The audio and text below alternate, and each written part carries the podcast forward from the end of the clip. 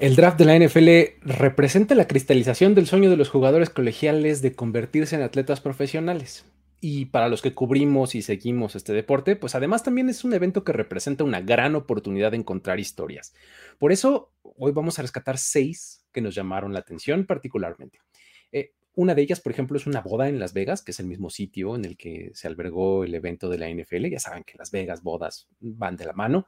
Eh, los de Georgia, los Georgia Bulldogs, los campeones colegiales del año anterior, con un número récord de jugadores seleccionados en las siete rondas de este evento. Eh, también los Steelers haciéndose de su cuarta pareja de hermanos en el roster.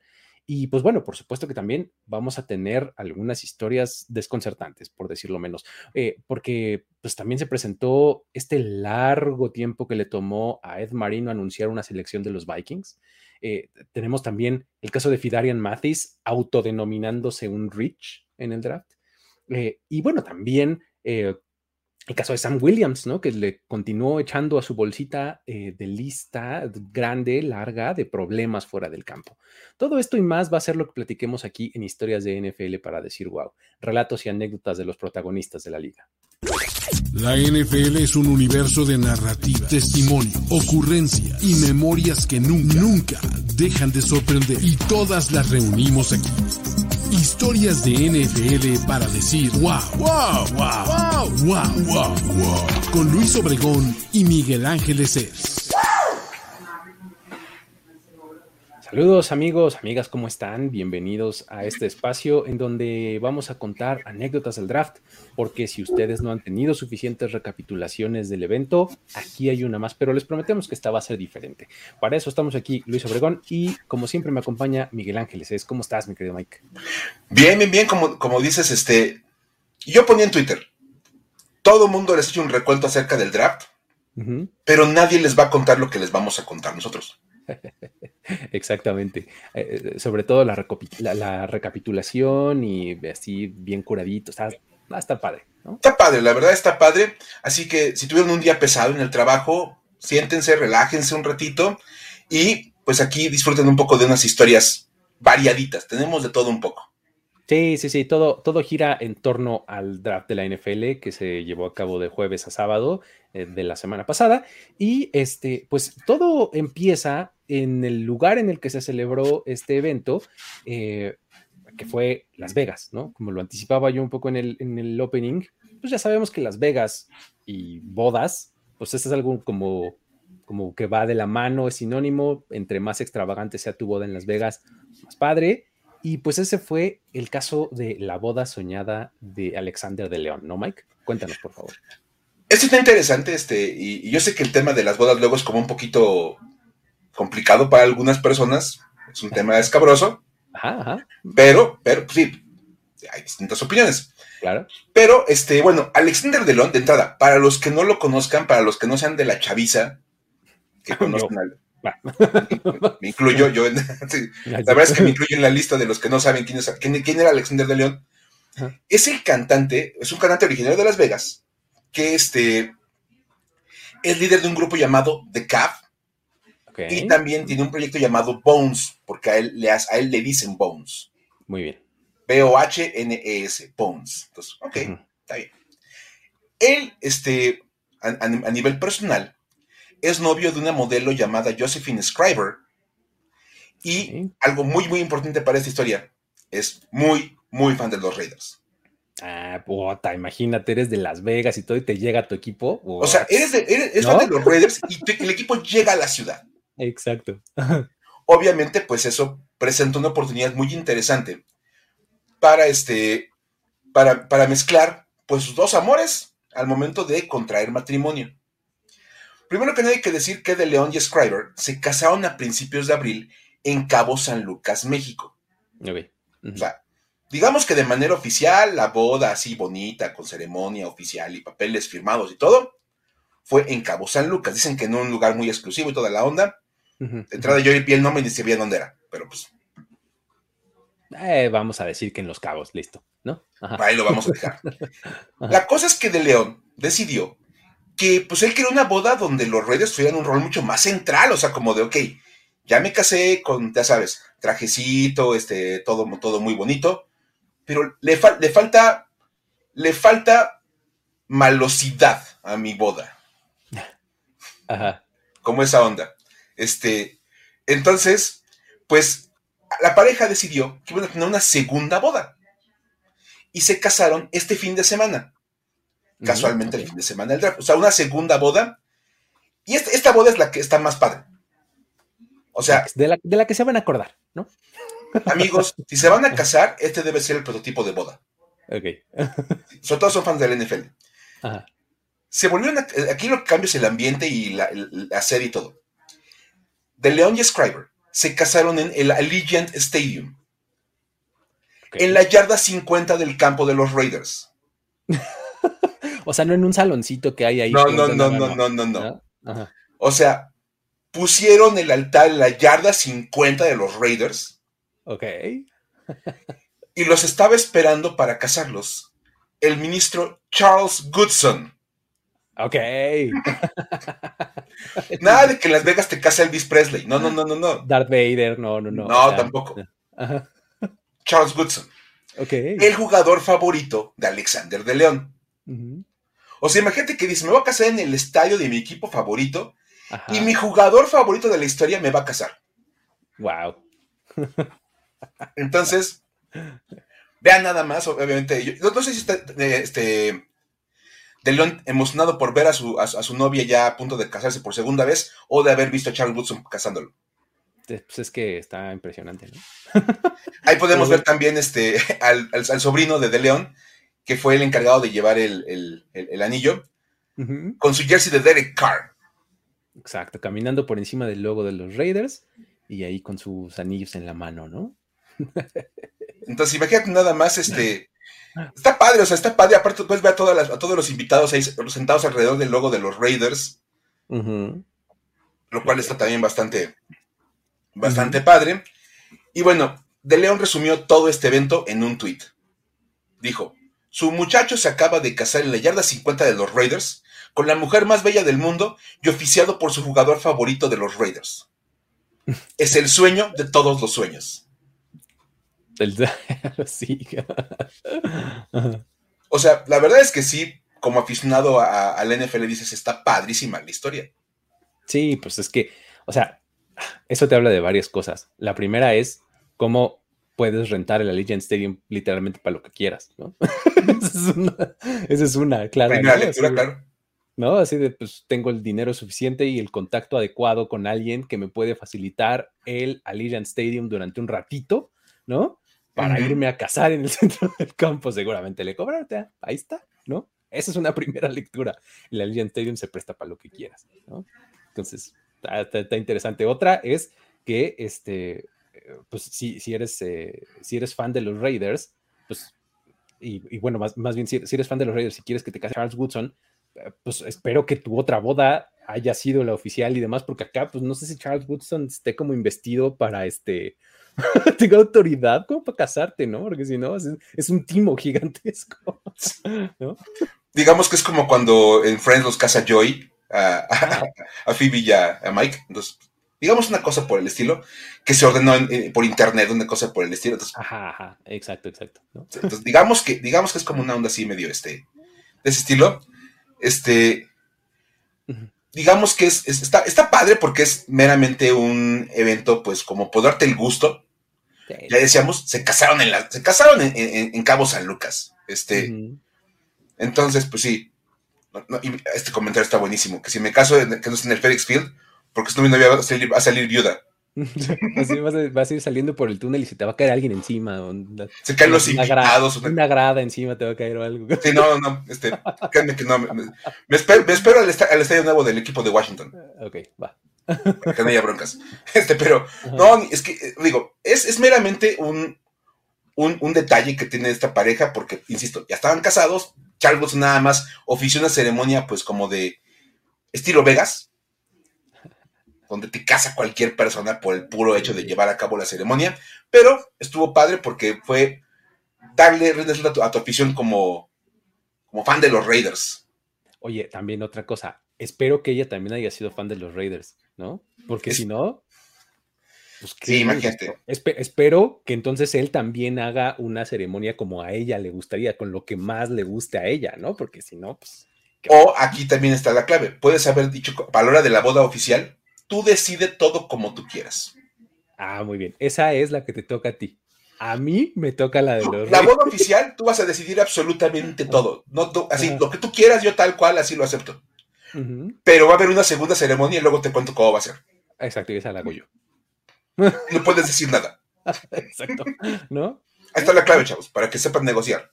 Puede ser, puede ser. Muy bien ahí. Perfecto. Pues esa fue la primera, ¿no? Esa es este, la, primera anécdota. Eh, la segunda ya tiene un poco, bueno, no un poco, bastante más que ver con, fútbol, pero este, también es de estas como un poco periféricas y de, curiosidad que nos, que nos, gusta rescatar. Y es em, el récord que tienen ahora los Georgia Bulldogs, ¿no? Em, pues bueno, sabemos que los Bulldogs en, 2021 eh, fueron los campeones ¿no? de, la NCAA. Y pues bueno, esto implica que lo hicieron de, por primera vez desde 1980, además, ¿no? Con un roster tremendamente plagado de estrellas, una defensiva eh, brutal. Le ganaron a Alabama y la, verdad es que lo hicieron ver dos, tres facilón, ¿no? Y este, pues bueno, todas estas estrellas, pues brillaron eh, en el draft, tanto así que podrías hasta decir que casi, casi que el draft giró en torno a los Georgia Bulldogs. Resulta que cinco jugadores de este equipo fueron elegidos en la primera ronda del draft. Esto ya fue un récord. Es la primera vez en la historia del draft común que cinco defensivos de la misma universidad son elegidos en la primera ronda. Hay, ha habido otras marcas cercanas, pero cinco defensivos de una misma escuela, eh, de, un mismo año, no había sucedido hasta esta ocasión. Este récord previo, por ejemplo, eh, me refiero a los eh, Miami Hurricanes de 2004 y a los Seminoles de Florida State de 2006. Ellos habían puesto este, números similares, pero este año Georgia los eclipsó. Este, ahí tenemos a, los cinco ¿no? que, fueron seleccionados en, la primera ronda, que son Travon Walker en el número uno por los Jaguars, Jordan Davis en la selección, selección 3 a los Eagles, Quay Walker en la 22 a los Packers, Davante Wyatt en la 28 a los Packers también, y Louis Sin en el 32 a los Vikings. Además de esto, por si fuera poco, hay que decir que la marca Podría haber sido de 6, pero bueno, pues ya sabemos que Nakobe Dean ahí se encontró con una cáscara de banana, así como tipo Mario Kart, ¿no? Y se resbaló y se fue hasta la tercera ronda, ¿no? Todo, muchos esperábamos que fuera en la primera, pero pues bueno, este se salió. Eh, um, las, eh, lo más interesante también es que pues no solamente pusieron esta marca para la primera ronda, sino que también pusieron el récord de draft completo, ¿no? tuvo, tuvo, nueve jugadores seleccionados en las primeras tres rondas o sea, en el top 102, el pick 102 fue el último que, fue de los Bulldogs en la, eh, eh, en la tercera ronda. Y todavía le agregaron hasta llegar a 15 en el draft completo. Este número de 15 es la mayor cantidad para una universidad en un draft que haya tenido siete rondas. Entonces, es un, o sea, piensa que son 15 jugadores hay 11 titulares a la ofensiva y 11 a, la defensiva. O sea, pues más de un lado del balón estuvo este, drafteado para la NFL, ¿no? Es que es impresionante por cómo lo quieras poner. De entrada, cinco defensivos en la primera ronda quiere decir que básicamente la mitad de los titulares eran jugadores de primera ronda de draft. Y Nakobe Dean, que entre que había un problema médico y lo que tú quieras, ahí como que, como que descendió y se falta la tercera ronda pero pueden haber sido seis. O sea, cuando hablas del talento de la defensiva de Georgia, ahí está el por qué eran tan buenos. Exacto. De verdad. Cuando la mitad de tus defensivos eran prospectos de primera ronda de draft. Pues ni modo que no quedaras campeón, ¿no? Era para que le ganaras a cualquiera, de verdad. Y vamos, por acá decían, es que bueno, esto pasaba también con Alabama. Alabama nunca ha tenido cinco jugadores defensivos elegidos en un, en un primer round. Exactamente. Ni cuatro siempre tienen jugadores buenos y siempre sacan tres o cuatro prospectos muy buenos por año, así de primera ronda, pero nunca sacan cinco de un mismo lado en un, primer round. Eso es impresionante. Sí. 15 de 22 titulares. Está muy cañón, ¿no? O sea, 15 de 22, pf, vamos. Que sí, que algunos ya fueron prospectos de sexta ronda, séptima ronda, ok. Pero siguen siendo de los mejores 250 jugadores del, del país. Exactamente, de cualquier manera no está fácil. Sí. Y jugaban juntos, o sea, de verdad, es- eso es lo que hace más impresionante el tema de Georgia. Y, y como decías, ningún equipo, ninguna universidad, en- desde que hay draft de 7 rounds, había metido 15 jugadores en, un draft. Sí, eh, cuando eran de 14 y de no sé cuántas rondas, pues estaba más fácil, ¿no? Pero este sí, en siete rondas es, es la primera vez que, que esto sucede, ¿no? Está, está interesante y es un, es un número y un récord eh, padre de recordar, ¿no? Eh, luego, un poquito más adelante en el draft, eh, resulta que vino la historia de los Steelers, porque, pues bueno, podemos decir que ahora los Steelers son el equipo del amor fraternal. Está padrísimo esto. Ajá. Es que, a ver, vamos a irla platicando porque Ajá. se supone que la ciudad del amor fraternal es Filadelfia. Sí, sí. Por cierto, una de las, una de las grandes mentiras de la humanidad es que Filadelfia se llame la ciudad del amor fraternal. Ajá. Nada más lo diré así. Ajá. Pero parece que los Steelers son el equipo del amor fraterno. Y es que, a ver, Pittsburgh ya tiene tres parejas de hermanos en su, en su roster. Obviamente todo el mundo conocemos a TJ y a Derek Watt, Ajá. Que pues son como famosones. Digo, sobre todo TJ es muy famoso y su hermano Derek, que sabemos que está ahí. Es Este, el menos famoso de los Watt, pero sabemos que ahí está. sabemos que existe. Ajá. Entonces, este, ahí está esos Watt. Luego, Terrell y Trey Edmonds, una segunda pareja ahí de, de hermanos. Los gemelos Carlos y Khalil Davis se mantuvieron juntos porque Khalil fue firmado el 18 de enero. Apenas. había salido de los Steelers, Ajá. entonces lo vuelven a firmar de esos future contracts que les dan a los Ajá. jugadores más jóvenes. Y con eso aseguran tener tres parejas de hermanos. Ujú. Los Watt, los Edmonds y los Davis. Ajá. Y a ver, Luis, ¿qué hicieron los Steelers en el draft? Pues resulta que en el draft, por ahí de la que fue sexta ronda, me parece. ¿Sexta ronda? Sexta ronda. Eh, pues seleccionan a un tal Connor Hayward. Connor Hayward, que pues como su apellido lo delata, es hermano de Cam Hayward. Ay, no más. Cam Hayward, de este Ok. line- liniero defensivo que es súper, duper bueno.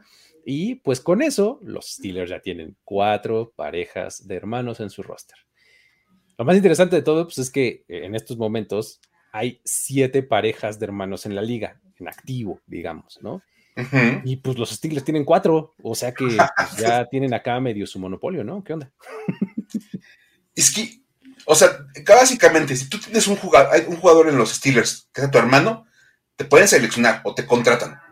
Exacto. Ya tienes como mayores chances de entrarle al, equipo de Pittsburgh. Ujú. Eso está, está padre, la verdad, está, está chida la neta. Me gusta. ¿Sabes, ¿Sabes cuál es el asunto? Te habla también mucho de la... O sea, yo sí creo que la cultura del equipo pesa mucho. O sea, para, para el front office, sí es un factor el que sea el hermano de fulano de tal para decir, órale, va, que venga, ¿no? Sí. O sea, te habla mucho de, de- de la calidez que tiene la organización, ¿no? Incluso, vamos, tú ubicas a, a TJ Watt, Ujú, sabes el tipo de jugador que es, el, el- el- lo que él representa, no nada más este, en el campo, sino también yo creo que en el locker, uno de los Sí, líderes. sí, Y de repente Derek Watt, que es como un fullback diagonal, special teamer, anda libre, dices, pues lo firmo, porque a fin de cuentas, pues me, me va a aportar esta personalidad y mentalidad que ya trae TJ Watt. Exactamente. O sea, si, si de por sí se dice que la hermandad del locker room es tremenda, imagínate si de verdad tienes hermanos, Por supuesto. ¿no?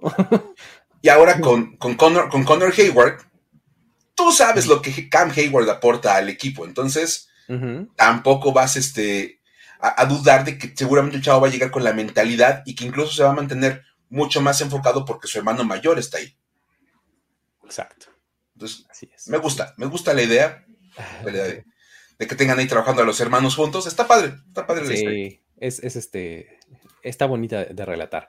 Este, um, pero pues bueno, eso eh, pues son historias para decir wow, ¿no? Pero también el draft nos trajo una que otra historia para decir güey, ¿no? Tenemos ahí nuestra coleccioncita este, de tres historias para decir güey que queremos traer a colación el día de hoy. ¿Por qué no nos cuentas la primera, Mike? Venga. A ver, este, este, está, este está padre porque, a ver, eh, el draft obviamente trajo muchos momentos para decir wow, ya los contamos tres, pero también trajo un montón de cosas para decir güey. Vamos a empezar con los 15 minutos de Ed Marinaro, este, que es... Fue un momento bien bizarro. Sí, un momento bien, bien bizarro. Este, de verdad, a ver, la NFL, pues obviamente ya sabemos que el la primera ronda es Roger Goodell recibiendo bucheos y diciendo los nombres de los este, jugadores. Y pues a partir de la segunda ronda como que le dan chance a otras personas. Y ya empiezan a aparecer los ejecutivos, este, el vicepresidente de operaciones de quién sabe qué, y ah, todo el mundo empieza a presentar. Vemos a Troy Bean, sentido de la onda. Y también recurren a invitados como especiales para cada equipo, ya sabes, el exjugador de fulanito equipo y la leyenda de quién sabe cuál franquicia. Lo cual aporta un toque adicional a los, a los aficionados que están ahí parados viendo cómo se dan las elecciones. Entonces, este, el Ed Marinaro es un exjugador de los Vikings que luego se volvió actor. Para los que no lo ubican, así como muy claro quién es Ed Marinaro. Él se hace famoso como actor por ser el head coach en la serie Blue Mountain State. Ok, ok. tenía así este. Como que está ahí este, en esa categoría de famoso porque sale en una serie. Está bien. Ok. Ah. Y decidió que quería un nuevo momento de fama. Lo llevan a presentar la selección de segunda ronda de los Vikings. Y decidió que era momento de platicarle a todo el mundo acerca de su vida. Porque literal eso se puso a hacer. Todos tuvimos un profe en la universidad que llegaba a darte clase de lo que fuera y te acababa platicando de su divorcio, de cómo se, de cómo se descompuso su carro. Todos tuvimos un profe así. no me digas que no. Y, la, y, la, clase encantada porque pues eh, eh, tú sabes que en ese momento lo que más te gusta es perder clase, ¿no? Claro. Aunque te quedabas sentado ahí, este, toda la onda, este, y bueno, agarran y, y se pone a platicar, incluso te dijo, ¿saben lo difícil que es conseguir un saco color morado Viking para el, draft? ya, ahí está perfecto. Ok, ese era tu gag. Buenísimo. Listo, a lo que sigue, ¿no? No. Pero no, no para ahí. Aparte fue como un desvarío y medio raro, ya sabes, el, también el típico tío que se pone a brindar en, en los 15 años y que ya nadie sabe de qué está hablando. Así se agarró. Su monólogo diagonal desvarío duró 2 minutos 34 segundos. que yo sé que para este, que para alguna, algunas personas, ay, pues dos minutos y medio no es nada. Tomen en cuenta que hay cinco minutos entre pic y pic. Sí, no manches, no, no, no. Te está matando el tiempo de, total. de, presentar al jugador, de poner el highlight, el análisis de los que están ahí en la mesa. Te mata todo. Sí, pues de por sí el, el, evento como tal y las elecciones muchas veces van más adelante de lo que es el programa, que es lo que estamos siguiendo nosotros, ¿no? Justo por eso, porque hay que poner el highlight, porque viene el comentario, porque viene la presentación, porque viene el comercial. Entonces se va retrasando. Entonces, si métele dos minutos y medio de discurso de este señor, pues está cañón. Sí, pues, te digo. Y obviamente, este, pues todo el mundo como de, ¿qué tiene que ver todo esto con la selección del draft, no? Ajá, exacto. Es como cuando, pues, se preguntaban así, cuando el profe hablaba de, su, de su, carro, oye, ¿y esto va a venir en el examen? Exacto. ¿Y esta va a ser pregunta tema? Sí. ¿Esto lo va a preguntar en el examen? Ah, sí. Lo, mejor de todo, aquí, la MVP de, esta situación fue Ashton Ramberg. Parte del equipo de producción del draft, que literalmente tuvo que meterse al escenario, se le paró enfrente a Ed Marinario y le dijo, lea el nombre. Así de, tío, por favor, ya siéntese, le pido un taxi o algo. Aquí fue, siéntese, señor, Exacto. O sea, por favor, ya en buen plan. Bájele, o sea, y se ve claramente cómo le está apuntando a la tarjeta que tiene en la mano. Así, ahí ya, este so, solo lea el nombre. Ahí lo ya, nada más lee ese nombre y ya sálgase, por favor. es la primera vez en la historia del draft, eso también lo podemos decir, que literalmente le piden a la persona que está leyendo el nombre que se apure. Que lea el nombre. Que lea el nombre y que salga. O sea, así de, oiga, vino usted aquí a leer un nombre. Lea Por si no sabía, todo este evento gira en torno a personas leyendo nombres. Exacto. Y tiene que leer un, este, un nombre. Uh -huh. Y bueno, este, obviamente, pues después él lo entrevistaron y habló en, con varios medios. Y él dice que preguntó si era buena idea decir alguna cosa como chistosa. Ajá, ajá. Dijo, así que iba a entrar y dijo, oigan, ¿y estará bien que diga un chiste? Y pues agarraron este, y le dijeron, pues sí, vamos. Bueno. Muchos de los que van a leer los, los picks, en alguna broma. Kyle Brandt, por ejemplo, de Good Morning Football. Ah, estuvo buenísimo. Estuvo buenísimo, duró unos ajá. segunditos, pero entró todo vestido de así de aficionado de los Buffalo Bills con una alita este, de, de pollo, sí, con, con, su Buffalo Wing. Ajá, ajá. Y así de, con la selección tal, los campeones del Super Bowl 57, los Buffalo Bills seleccionan a tal jugador, le muerde la alita y sale. Ya, Storm out. lo dejas acá arriba. Pues es que el tipo es de no. televisión al final, ¿no? A fin de cuentas, ya estuvo ahí. ¡Pum! Y obviamente los fans de los Bills emocionadísimos, aquí claro. bien prendidos, y todos los demás aficionados abuchándolo, de güey, ¿cómo que van a ganar los Bills? Prendiste al público. De eso se trata, exactamente. En cambio, Ed Marinaro se puso a decir de cosas y todo el mundo está. ¡Mató!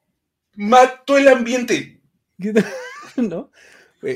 Y fue muy temprano, además, o sea, en un momento en el draft en donde todavía era muy relevante, fue el pick 50 el que anunció Ed Marinaro. O sea, es eh, un momento del draft todavía muy bueno, muy importante, porque estás todavía eh, teniendo jugadores muy talentosos seleccionados en ese punto del draft. Sí. ya lo que quieres es saber, ya, dime, ¿no? O sea, si no lo estás siguiendo por internet o por Twitter o algo así, que vas, a, vas más adelante, si estás ahí o si solo estás viendo la transmisión, ya lo que quieres es saber a quién selecciona claro. tu equipo, ¿no? Estuvo increíble, de verdad, o sea, porque la, el, el, público se murió, o sea, mató al público, pero así, en dos minutos y medio. Se, se cansaron de escuchar algunos abucheos, como de, uh, ya, de ya bájenlo, por favor, sí, ¿no? Ya, por favor, sí. Este, de verdad, estuvo, estuvo extraño, extrañísimo la estación de Ed Marinaro. Y él dice que simplemente se dejó llevar por el momento. Y la verdad es que en un momento de, ah, de mucha lucidez, dijo, y bueno, pues creo que no van a volver a invitar. Ay, ¿tú crees? no sé qué te hace pensar eso, ¿no? ¿Tú crees? No, yo creo que el próximo año aquí vas a volver a estar, güey. Sí, sí, sí. Obviamente, pues ya debut y despedida para Ed Marinaro en el draft, no lo vamos a volver a ver. De verdad. No, de, porque pobre cuate sí estuvo ahí como medio. Estuvo, estuvo, estuvo, la verdad estuvo bien raro el, el momento. Yo le estaba viendo en la transmisión y fue de. O sea, es que llegó un momento, es que a mí me pasó lo que me imagino que a la mayoría del público, a mí yo me distraje. O sea, sí. empezó a hablar y yo quién sabe qué, y ya, o sea, me perdí. Y fue hasta que repitieron el video que dije, ah, no manches, entraron a, a sacarlo. O sea, porque me, o sea, a mí me perdió. O sea, yo me sí. fui a otra cosa, ¿no? Es que no estaba contado, mm, este, de verdad, nada importante. Y sí, como dice aquí el buen Víctor Cruz, es, es, básicamente de pena ajena. Sí, tal cual, ¿no? Así fue, tal cual. Uh -huh. los, que, los que lo vimos y los que ven la repetición y los que ven los clips de lo que pasó con Ed Marinaro, no van a sentir otra cosa más que pena ajena de verlo como literalmente tuvieron que entrar a decirle que hiciera su chamba que era leer un nombre. Sí, sí, sí, sí. no puede ser. y Roger Goodell como de, qué buena onda, la gente ya odia a alguien más que yo. Exacto. Y estuvo este... Ay, no puede ser. Bien, bien chido. Este... Estuvo, estuvo muy este, sí, incómodo, chistoso al final de cuentas, ¿no? Eso sí, sí que nos hace decir, güey. Eh, um, luego, tenemos eh, el caso de, de, de, Fidarian Matis, ¿no? Mike, ¿qué, qué, cosa. O sea, es que, o sea, uno puede ver el draft de los Commanders, ¿no? Las, las elecciones de draft de los Commanders. Y, y, pues bueno, si, si, si te clavas en el análisis y demás, si dices, híjole, este, pues sí hicieron dos, tres este, reaches ahí, ¿no? Que, pues mira, no, no es porque sean malos jugadores, pero tal vez pudiste haber seleccionado a alguien diferente y este mismo jugador más tarde, algo, ¿no? Algo muy New England Patriots, pues, ¿no? Ujú. Este, eso es una cosa. Eso es eh, eh, plática de analistas, plática de fans, ¿no? Pero no de jugadores, ¿no? Es que, a ver, este, yo estuve, este, Ajá. yo me, me declaro que fue- me, me sorprendí desde la primera ronda cuando tomaron a Jahan Dodson en la 16. Válgame Dios. Bueno, Fue una cosa muy, muy, este, rara. Vamos a dejarlo así. Y luego, este, pues en la segunda ronda, cuando anuncian a Filarian Matis, la primera reacción es tackle defensivo, dices, ¿pero por qué? ¿Otro? Que no tenemos ya a Darren Payne y a Jonathan Allen, también de Alabama, De verdad. Entonces, Ok. que Darren Payne seguramente no se va a quedar más que el esta temporada, dices, yo lo entiendo, pero la segunda ronda no es el lugar para buscar un suplente. Ok. O sea, como si no tuvieras otras necesidades, pero bueno, ok. Ajá. Por ejemplo. Ah. Pero bueno, Washington lo toma en la segunda ronda. Y este, obviamente eso ya pues trajo algunos comentarios, pero lo que nos hace decir, güey, es la declaración de Filarian Matis durante la entrevista con los periodistas. Le empiezan a preguntar que cómo estuvo y cómo vio y todo, y él dice que la neta, él estaba sorprendido de haber salido en la segunda ronda. ¿Por qué le dijeron que estaba proyectado para irse entre la tercera y la cuarta? Sí. Ay, no puede ser dejando en mal al patrón nuevo. no, Un, insider de Washington ajá. hizo el, el- el- citó el, el comentario de Filarian Matis y dijo: Si yo soy los Commanders, le pido que nunca vuelva a repetir esa declaración. No, por supuesto. Pues es que así Güey, en tu vida vuelvas a mencionar una cosa así. calla. Y si alguien se más- le trae cuenta, este salte por este lado. Sí, este, sí, sí, no, no, no, no, no. Ajá. Ajá. O, o sea, cambia, ponte en- en plan Ed Marinaro, dale la vuelta durante dos minutos a la conversación Ajá. y hasta que te cambien la pregunta. Exacto. Obviamente, este, pues eso obviamente hizo que todo el mundo lo viera como un Rich. Porque pues, Claro. si él mismo dice, yo ni siquiera esperaba salir en, el, en, el, este, en la selección, y más porque se juntó con que Jahan Dodson dijo que él estaba viendo los playoffs del NBA cuando lo seleccionaron en los Commanders, porque él esperaba salir al final de la primera ronda. O sea, le estaban juntando a Washington ahí los, los Riches. Ajá, ajá. La que tuvo que salir, pero de volada, a hacer como todo el El damage control, ¿no? Damage control, el PR work, Ajá. fue la agente de Filarian Matis, Exacto. que salió a decir y lo- se dedicó a responder en, en- en Twitter algunos comentarios de- de- acerca de esto. Dijo, a ver, sí, se yo le dije que la valoración era tercera o cuarta ronda, pero lo que a mí me habían dicho los scouts es que era de segunda a cuarta. Ok. Dice, ahí me dijeron los, los scouts que yo les pregunté, me dijeron, mira, puedes salir en la segunda ronda o puedes ir irse hasta la cuarta. Ahí anda su, su rango. Y que ella le dijo a Filarian Matis que tercera o cuarta para no generar falsas expectativas y que a lo mejor pues no salía en segunda ronda, nadie lo agarraba y pues que se fuera como a medio decepcionar. Ajá. Ajá. Dices, ok, está bien, Tiene sentido, pues. tiene sentido. Se lo creo, ¿no? Ajá. Entonces, y dices, tiene sentido, porque sí, tú como agente, pues a lo mejor le dices, oye, es que dicen que, dicen que puede salir hasta en primera ronda. Y te, te vas, este, te aplican un Malik Willis que te vas hasta la tercera. Exacto, sí vas a decir, oye, Y oye, güey, ¿qué onda? todo decepcionado y. Sí, sí. Entonces, vamos, e- ella, ella argumenta que le dijo, mira, tercera o cuarta, tú mantente tranquilo, tú espérate al sábado. Exacto. ¿No? La llamada cayó el viernes, se emocionó, qué contento, qué felicidad, segunda ronda.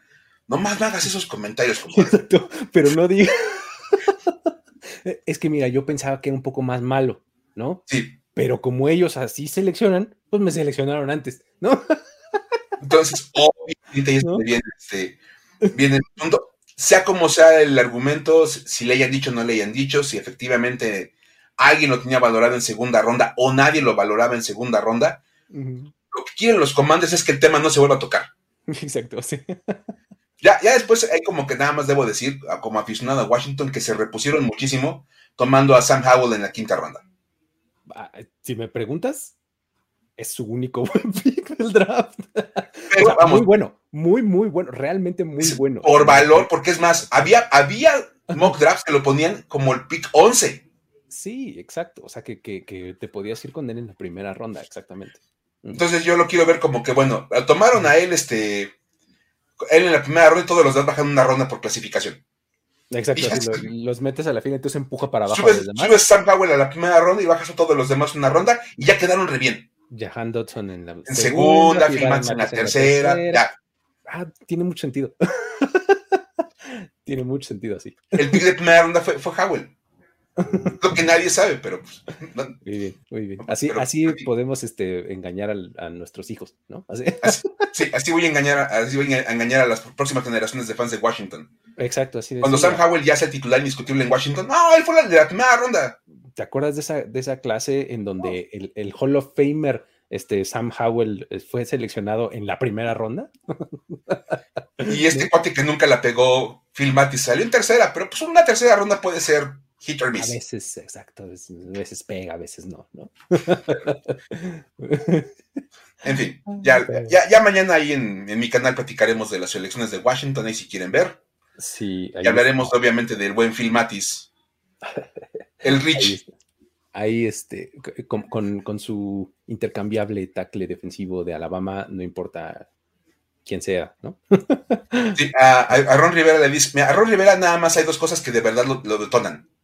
Uh -huh. Tackle defensivo de Alabama uh -huh. o que haya jugado en los Carolina Panthers. Ok, sí, sí, claro. y si le puedes agregar que algún familiar estuvo en el ejército, uff. Ya, listo. Fórmula ganadora. Por eso ahora el equipo son los Commanders. bien, bien, bien. Son los okay. Alabama Commanders. Commanders, exacto. Muy bien. Pero bueno. Así de, ya basta de burlarnos de mi equipo, Luis, vas con el tuyo. Exacto, le, le toca al mío.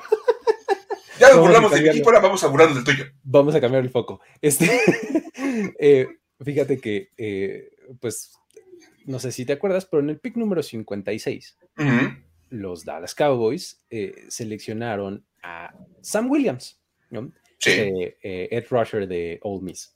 Este, igual, segunda ronda, pues el hecho de que lo hayan tomado en el 56 también levantó ese mismo tipo de, como de preguntas, ¿no? Así de, ¿cómo? Pero Sam Williams no era como más bien como de finales de segunda, tal vez tercera ronda, ¿no? O sea, ya de entrada decías ahí, ¿cómo?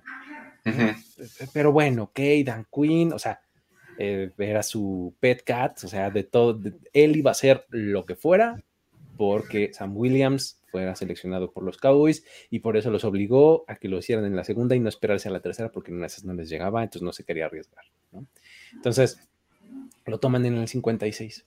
Eh, pues bueno, el, el, problema es que esto, eh, con Sam Williams, pues este, este prospecto, es que ha tenido una larga lista, bueno, igual no tan larga, pero una lista ya de problemas fuera del campo a lo largo de su carrera colegial. Tuvo un par de incidentes con la ley, por ejemplo. Este, el buen Carlos Mercado, que es nuestro editor en primero y diez, siempre nos decía, estábamos en, en, en, el draft y nos decía, es que mira, a ver, siguen los Cowboys. ¿Quién es el jugador que tiene problemas con la ley? A ese es el que van a seleccionar los y pasó, ¿no? Pasó el, el, el, viernes, ¿no? Porque pues resulta que, fíjate, primero fue demandado, cuando estaba en, en Old Miss, en la, en la universidad, fue demandado por agresión sexual, ¿no? Este, este, este que le llaman sexual battery, ¿no? Uh -huh. este, y pues bueno, eh, a lo largo de, eh, o sea, como que fue, fue de, eh, presentaron la demanda y luego, antes de que sucediera el juicio, hubo alguna clase de arreglo y los cargos eh, los eliminaron, pues, ¿no? Ahí paró No se supo nada más, no hubo más detalles, simplemente se, la, víctima o el que estaba demandando este, decidió no continuar con el proceso. ¿no? Ese fue el primero. Luego, en otro momento, fue arrestado porque traía un, eh, por, estar en posesión de un arma blanca. O sea, resulta que el angelito traía un cuchillo militar, o sea, tipo Rambo, ¿me explico? Así, es como del tamaño del cráneo de alguien, ¿no? un cuchillo así gigantesco. Entonces, pues obviamente lo sorprenden y dicen, a ver, ¿cuántos años tienes? ¿18? ¿19? Estás en la universidad, ¿no? ¿Qué estás haciendo con un cuchillo de ese tamaño, no? Entonces, eh, pues lo arrestan y el argumento fue que, pues uno de sus compañeros traía este cuchillo militar porque su familiar trabajaba en el ejército y no sé cuánto, y pues que él, junto con sus cuates ahí de la universidad, se pusieron a jugar con el cuchillo. Claro. Pues, ¿no? Muy normal. Todo lo que nos dijeron cuando éramos niños de no juegues con los cuchillos, pues no, ahí parece que no se lo dijeron, ¿no? Entonces, este, pusieron a jugar con él y pues resulta que eh, el arresto fue no nada más a él, sino a él y a todos los que estaban en ese, en ese momento junto con él, ¿no? Nadie salió lesionado, no hubo ninguna clase de agresión ni nada, pero pues ahí está eh, un poco la, falta de, criterio, ¿no? Entonces, eh, esos fueron los dos que tuvo eh, durante la universidad. Pero, pues a esto se agregó uno más que, que, vino en pleno viernes del draft. Él tenía como bastante claro que no iba a ser seleccionado en la primera ronda, porque pues además esta clase de pass rushers era súper grande, súper profunda, ofrecía muchísimo talento, tenía muchos nombres posibles, entonces él estaba muy consciente de que el jueves no iba a ser su día. A partir del viernes, eh, podía ser, ¿no?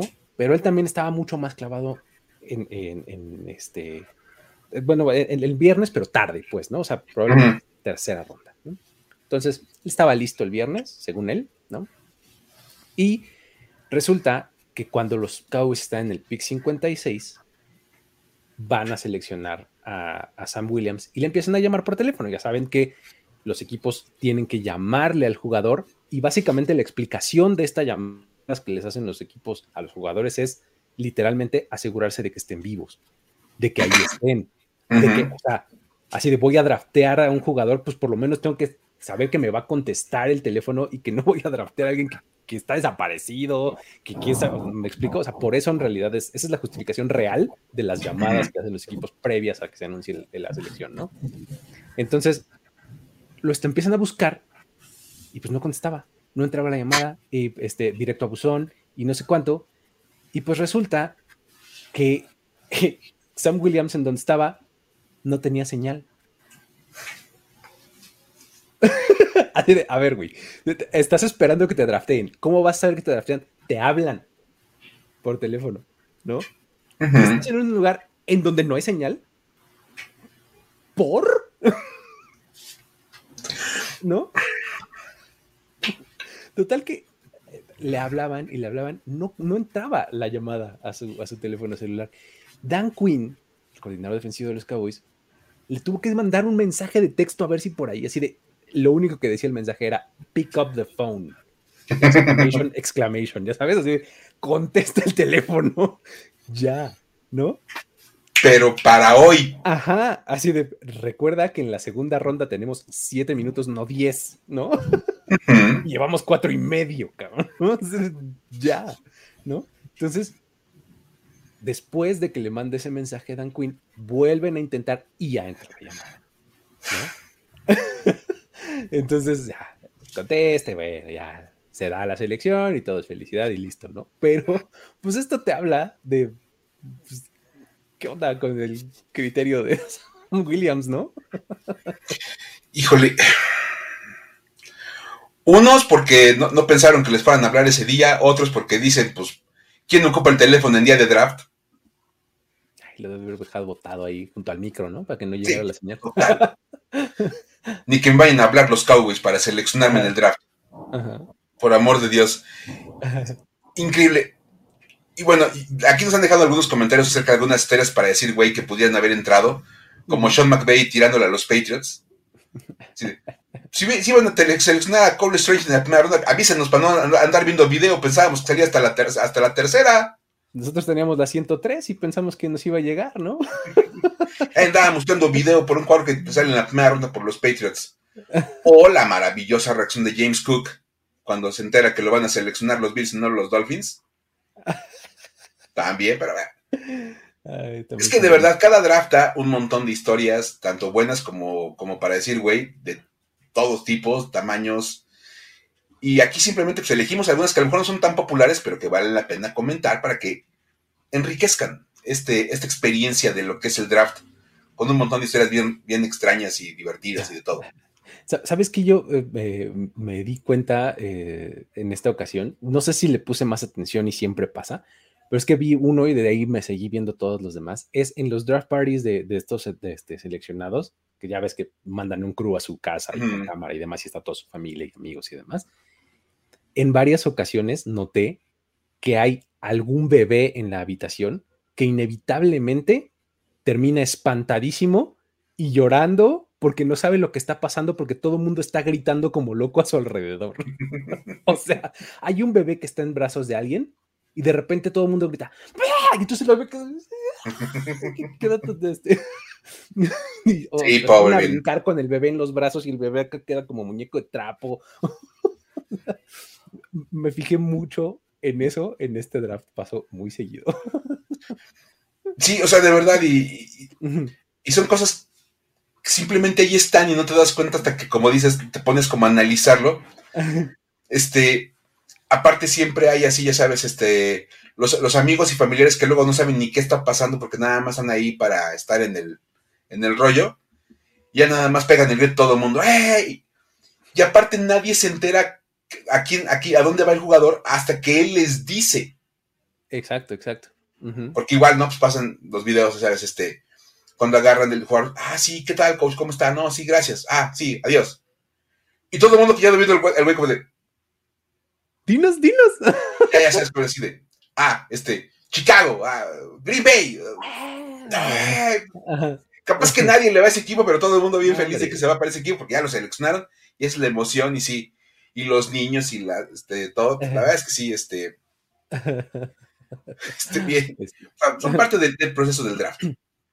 Así es. Digo, a fin eh, eh, es un pues, es un logro en sí mismo, pues, ya que entres a la NFL, ¿no? Ya pues, así de, premio te drafté el equipo al que creciste, eh, como el que creciste aficionado, pues, o sea, pues ese ya es lo máximo, ¿no? Pero realmente, pues con que te seleccionen en el draft es increíble, pero bueno.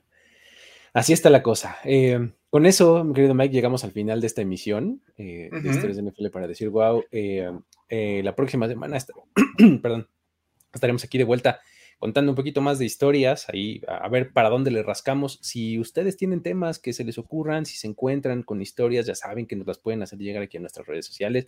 Ahí vamos este, haciendo eh, el recopilado, vamos armando ahí una listita de temas de, eh, a abordar en los siguientes espacios. ¿Sale? Em, eh, en Formación Escopeta entramos también en, modo off-season. ¿Vas a tener acá contenido más atemporal o cómo va a estar la cosa? Cuéntame. Vamos a tener algunas cosillas este, atemporales. Bueno, el programa de Somos Washington pues está ahí saliendo, conforme van saliendo este, algunas cosas de, los Commanders. Mañana tenemos programa para analizar lo que fue el, draft, que pues como pueden ver se puso interesante. Vamos a hablar de Sam Howell. O sea, es una cosa que seguramente vamos a hacer porque la verdad este se, puso bien el tema de Sam Howell, todo lo demás ya platicaremos qué onda. Y sí, voy a tener algunos programas ahí este, como adicionales. Ya estamos haciendo programa también de fútbol americano de México. Es una cosa ah, que para ahí. Qué buena onda. Si les late, como que platiquemos de, fútbol americano de México. Ahorita acaba de empezar la FAM, ya estamos en playoff del FA. Vamos a hablar de las, del colegial mexicano, ya saben, cuando venga la Liga Mayor, todo eso. Ahí me están acompañando un par de amigos, Yayo Rocha y Kat Díaz que pues, le saben un buen a esas cosas, entonces pues, también anímense. Y ya tendré algún contenido más que les iré platicando sobre NFL un poquito más como, como dice Luis, atemporal. Muy bien, perfecto. Pues dense la vuelta por allá si no lo han hecho. Este, en este video denle like, también en los de allá también denles eh, like a todos, suscríbanse. Y este, con eso nos ayudan un montón. Muchísimas gracias por haber estado por aquí. Nos vemos la próxima. Bye bye. Esto fue Historias de NFL para decir wow, wow, wow, wow, wow, wow. Los relatos y anécdotas de los protagonistas de la liga directo a tus oídos. Con Luis Obregón y Miguel Ángeles E. Voz en off, Antonio Sempe. Una producción de primero y diez.